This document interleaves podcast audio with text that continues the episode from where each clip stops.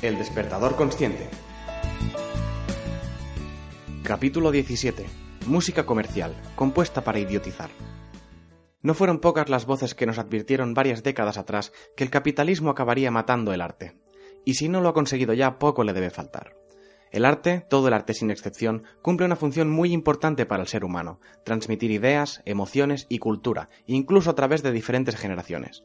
También cumple una función algo más banal, que se enfoca desde el punto de vista estético, pero no por ello menos importante, porque por varias pinturas y retratos de siglos anteriores, incluso por poesías y relatos literarios, hoy podemos saber más sobre cómo eran nuestros antepasados, qué rasgos tenían, qué tipo de ropas vestían o qué tipo de emociones les recorrían por dentro.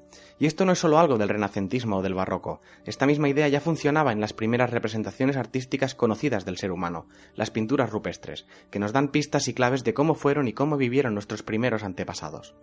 A resumidas cuentas, el arte es el vehículo que nos transporta a través del tiempo y nos ayuda a conocernos mejor, no únicamente a nivel histórico, sino también en el momento actual en el que vivimos. Y no todo el arte es escrito, pintado o esculpido. Hoy en día la fotografía, la música, el cine y hasta los videojuegos se pueden considerar expresiones artísticas que dibujan a mano alzada, pero con bastante precisión, el estado en que se encuentra nuestro mundo. Y tal vez yo peque de pesimista, pero ese estado no me parece especialmente bueno. Obviamente esto es solo una generalización y bien sabéis que no soy partidario de hacer estas cosas, pero en este caso me permito hacer una excepción con la única finalidad de hacernos reflexionar un poco. ¿Qué opináis del arte de nuestro tiempo?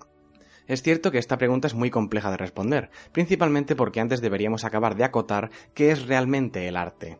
Pregunta que algún tiempo atrás un profesor me realizó, a la que respondí dubitativo con una larga retaíla de argumentos estéticos, técnicos y de significado, total para que ese gran profesor me rompiera los esquemas simplemente diciéndome que el único requisito para que algo sea considerado arte es que haya alguien que lo quiera ver como tal, como arte, nada más.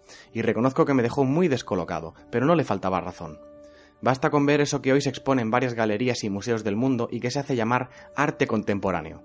Realmente a veces da la sensación que estos artistas quieren tomar el pelo a la gente con sus obras o sus performance, pero ocurren dos cosas. Lo primero es que más acertadas o menos, más respetuosas o menos, sus obras acaban transmitiendo una idea así como unos sentimientos o emociones asociadas a ella. Y más importante aún, casi siempre aparece alguien capaz de entender esa idea y decide otorgarle la etiqueta de artístico. Cuando se cumplen esos dos requisitos, entonces ya podemos empezar a hablar de pasta, porque todos estos artistas son muy de ir en plan transgresor por la vida y de que denuncian las injusticias del mundo con sus obras, pero luego cobran cifras astronómicas de varios ceros por cada una de ellas. Que no seré yo el que diga que un artista no merezca recibir una recompensa por su trabajo, faltaría más. Pero cuando el artista en cuestión, más que seguir determinadas corrientes creativas, lo que busca es ser creativo para conseguir una gran cuenta corriente, el objetivo final acaba por perder todo el sentido, por más transgresor que se pretenda ser. Partiendo de este concepto, ¿creéis que la música actual podría considerarse arte también? Es cierto que la mayoría de gente considera arte todo lo que sea música, y que en general todas las canciones transmiten ideas o emociones. La pregunta quizás en este caso debería ser, ¿las ideas y emociones de quién? Desde luego no es lo mismo para todos los casos y sé que hay muchos músicos y cantantes anónimos que se dejan el alma cada día hasta en la calle para transmitir su arte. Pero ¿cuántos de vuestros cantantes favoritos, de esos que todo el mundo conoce, componen y escriben sus propias canciones? Es decir, ¿cómo podría yo transmitir mis emociones si lo que estoy cantando no ha salido de mí? Lo puedes hacer tuyo, pero nunca te pertenecerá realmente y por lo tanto nunca será auténtico. En el arte y en la vida en general no podemos sentir, o mejor dicho, no podemos comprender realmente lo que no hemos experimentado. Por lo tanto, cualquier cantante, por más bonita que tenga la voz, si nunca le han roto el corazón, nunca sonará creíble cantando desamor, por poner un ejemplo. Y aquí ya sería momento de sacar a relucir el concepto comercial. Música comercial en este caso. ¿Qué significa esto?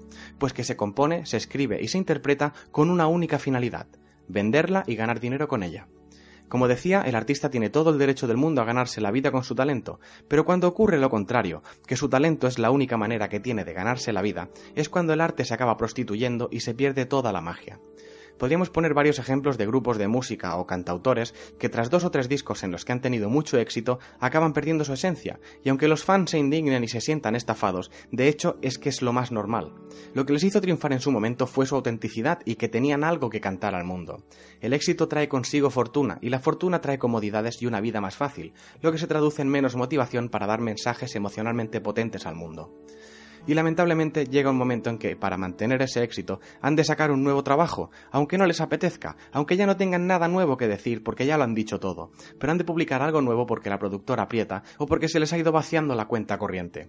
Y aunque no siempre pasa y algunos son capaces de encandilar a sus fans una y otra vez a lo largo de los años, en la mayoría de casos esos discos forzados suelen acabar en fracaso y en un triste nunca más se supo que también a veces se da el caso opuesto, en que alguien alcanza el éxito sin siquiera pretenderlo. Por ejemplo, puede que compongas un tema porque es tu pasión y tengas algo que decir al mundo, o porque quieras escribir algo en recuerdo a alguien querido, o como regalo al amor de tu vida o a un amigo, incluso como denuncia y crítica a lo que no te gusta, y luego eso llegue a la gente y se acabe convirtiendo en un éxito a gran escala, generalmente porque conseguirás que se sientan identificados con tu historia. Y te puedes forrar con una única canción, que es algo que ha pasado alguna vez. Enhorabuena, tu arte ha sido premiado, aunque nunca fue tu intención que eso ocurriera, y precisamente eso es lo que te ha hecho triunfar, porque compusiste ese tema sin pretensiones económicas, sin esperar un resultado, y cuando se trabaja sin la presión de sacar beneficios de tu obra, es únicamente cuando la obra puede fluir sin presiones, y se nota en el resultado final. Pero eso es una lotería que toca muy pocas veces, y mucho menos en los tiempos que corren hoy en día, principalmente porque para que algo llegue a convertirse en un éxito a gran escala, debe pasar por los canales de distribución más populares, y si los que controlan esos canales son los que deciden qué es bueno y qué no lo es, y a veces hasta son los mismos que componen y producen la música para los cantantes que luego promocionan, ¿cómo lo vas a conseguir? Escuchando la música de nuestros días, lo que en la radio se empeñan en repetir una y otra vez que son éxitos y que son interpretados por jovenzuelos y jovencitas de nombre artístico molón y pegadizo, ¿os habéis detenido a escuchar de qué hablan realmente? La mayoría son en inglés y tal vez mucha gente no entenderá lo que dicen o no se tomarán la molestia de prestar atención a la letra cantada, pero la mayoría hablan de banalidades, en su mayoría amorosas o pasionales, también de rebelarse contra el sistema establecido, pero no para cambiar el mundo a mejor, sino para salir de fiesta, emborracharse y no pensar. Muchas canciones incluso sobrepasan la línea de la falta de respeto hacia las mujeres, o utilizan eufemismos no demasiado elaborados para hablar del sexo como si fuera lo único importante en la vida. Eso cuando no te vienen a decir que lo que todos debemos ansiar es el dinero y que has de ser capaz de hacer lo que sea para conseguirlo o no serás nadie en la vida. Repito que esto es generalización y no es exclusivo de ningún género, pero lamentablemente es un patrón que se repite demasiado a menudo. En esta línea es difícil no pensar en el género del reggaetón, pero a mi parecer eso ya es el extremo y tampoco hace falta ir tan lejos. Que he oído gente decir que el reggaetón es así porque es un estilo latino, de países donde son de sangre más caliente que el resto del mundo y no sé qué tonterías. No, no caigamos en esa trampa tan tonta. Hay canciones de salsa, bachata, boleros y tantos otros estilos que son mucho más latinos que cualquier sucedáneo reggaetonero y que hablan de temas bonitos o profundos y lo hacen de forma delicada y elegante. No es excusa, no vayamos por ahí. Pero ¿qué diferencia unas canciones de otras? ¿Qué hace que identifiquemos un tema como comercial y otros no? Pues sorprendentemente hay varios estudios que lo han sabido identificar. Los productores musicales han dado con los patrones que más le gustan a nuestro cerebro y los repiten una y otra vez con mínimas variaciones, casi rozando el plagio entre canciones. Si hasta reciclan con muy poca variación canciones míticas de épocas anteriores y nos las comemos con patatas. Basta con un ritmo constante, una melodía sencilla y fluida, generalmente usando siempre las mismas notas y acordes, estribillos y frases que se repitan cuatro o y hasta 15 veces si hace falta, y una letra fácil de recordar que verse sobre un tema común para la mayoría, como el amor, el desamor, el desengaño, la autosuperación, la rebeldía. Hubo un tiempo en que la música se hacía solo por y para el mensaje, como sublimación del espíritu rebelde de la época, para encender mentes, para hacer pensar y como arma de protesta con mensajes encriptados que incitaban a luchar contra los abusos del poder. Hoy en día los temas más populares solo nos hablan de chorradas facilonas, eso suponiendo que nos hablen, porque también han ido floreciendo cada vez más estilos musicales generados por ordenador, con patrones todavía más repetitivos que en algunos casos, al menos a mi parecer, llegan a rozar el aturdimiento. Ojo, que tal vez yo solo sea un carcamal musical hablando desde la nostalgia, o un inadaptado a los nuevos tiempos incapaz de entender los estilos modernos que van apareciendo. Puedo ser todo eso y más, pero yo necesito que la música me transmita algo más que un simple ritmo o notas encadenadas. Necesito sentirme identificado y parte de lo que se está contando. Pensar que hay alguien al otro lado queriéndonos decir algo, aunque no lo diga directamente, aunque tengamos que hacer un esfuerzo como oyentes para entender lo que esconden esas notas y esas letras. Yo entiendo la música como un proceso de comunicación en el que debe haber alguien que emita un mensaje y alguien que lo quiera recibir. Y sí, ya sé que para eso no siempre es necesaria la letra, lo reconozco. Podemos encontrar composiciones de música clásica o incluso de bandas sonoras de películas que sin decir ni mu son capaces de erizarnos los pelos de todo el cuerpo, porque la música también puede ser un mensaje en sí mismo. Pero debe existir la intención de transmitir ese mensaje, y los que lo consiguen suelen generar un efecto sublime. Y creo además que la música puede estar bien como acompañamiento en situaciones cotidianas, pero creo que eso es desmerecer un poco este noble arte.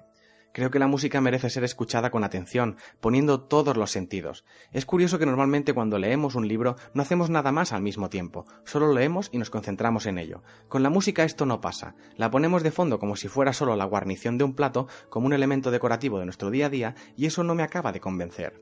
¿Es un arte más importante la literatura que la música? Si creéis como yo que no lo es, ¿por qué escuchamos música sin prestarle atención mientras hacemos otras cosas? En mi opinión, eso es no respetar este noble arte y quizás esto sea también lo que provoque que los músicos no quieran currarse un poco más las letras. ¿Para qué dedicar tiempo y esfuerzo en dar un mensaje profundo si la gente no va a prestar atención a lo que yo estoy diciendo? Supongo que por eso la música comercial tiene más éxito que la música alternativa o con mensaje si le quieres llamar, porque no requiere atención y puedes hacer otras cosas mientras suena de fondo. Yo cuando no consigo encontrar ese mensaje que espero en una canción, personalmente prefiero el silencio. Pero también nos han enseñado que el silencio no es agradable. Vivimos rodeados de ruido, sobre todo en las grandes ciudades que nunca duermen. Sea la hora que sea, puedes asomar la cabeza por la ventana y escucharás ruido, a todas horas. Quizás por eso cada día es más habitual ver a gente que vaya donde vaya, siempre lleva los auriculares puestos. En muchos casos, escuchando grandes éxitos de música vacía compuesta para no pensar. Pero no siempre se escucha música para huir del ruido de la ciudad. A veces se escucha para todo lo contrario para no enfrentarnos al silencio de nuestro interior. Entiendo que para tapar los molestos ruidos de la vida moderna es preferible cualquier música por comercial que sea, pero esto de los auriculares llega hasta nuestras casas, a nuestras habitaciones, hasta nuestros momentos más íntimos. Desde luego con la música pasa un poco como con la tele, en total soledad acompaña aunque no estés prestando atención. Supongo que es, como explicaba en el capítulo 15, porque nos han enseñado que no es bueno estar solo, y si algo nos da más miedo que la soledad es estar con nosotros mismos. Y es en estos momentos cuando la música comercial tiene su efecto más devastador. Cuando intentamos huir del ruido o de nuestro silencio interior, la música comercial se nos presenta como el antídoto perfecto ante estas dos situaciones. Es comprensible que para momentos así no recurras a músicas de mensaje contundente y reflexivo, así como también es lógico evitar melodías que puedan despertar sentimientos y emociones difíciles de digerir. Y ahí es donde la música comercial gana fuerza canciones que suelen ser animadas, sin demasiado o ningún contenido, en definitiva de digestión fácil, que te permiten no pensar. Y eso durante un rato puede ser hasta saludable, todos necesitamos y nos merecemos desconectar de vez en cuando. El problema a mi modo de ver es cuando eso de no pensar se convierte en costumbre. Escuchar las mismas letras vacías, el mismo mensaje repetitivo una y otra vez, al final funciona de manera hipnótica y como reza el título de este capítulo, nos acaba idiotizando. Pero que nadie se lleve las manos a la cabeza, te idiotiza metafóricamente, o mejor dicho, indirectamente no es que haya un riesgo directo que relacione los minutos de música comercial escuchada con los puntos de cociente intelectual que vas a perder, desde luego que no.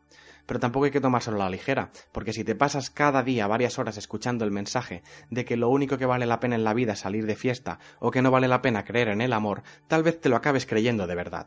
Aunque lo escuches en inglés, no importa. El principio básico de la propaganda es que a base de repetir un mismo mensaje infinitas veces, al final acaba calando en las mentes de la gente. Pero esto se puede evitar y además de manera muy sencilla.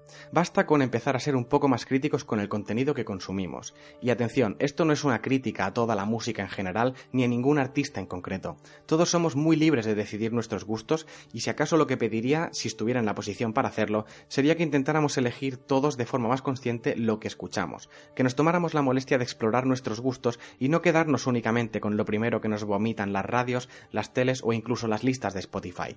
Yo no digo que toda la música comercial sea mala o que deba desaparecer. Incluso me atrevo a decir que es útil y práctica para ciertos momentos, pero hay que saber diferenciarla bien de la que no lo es. Quizás ya vaya siendo hora de premiar a aquellos que tienen algo que decir, pero nadie les da la oportunidad de ser escuchados.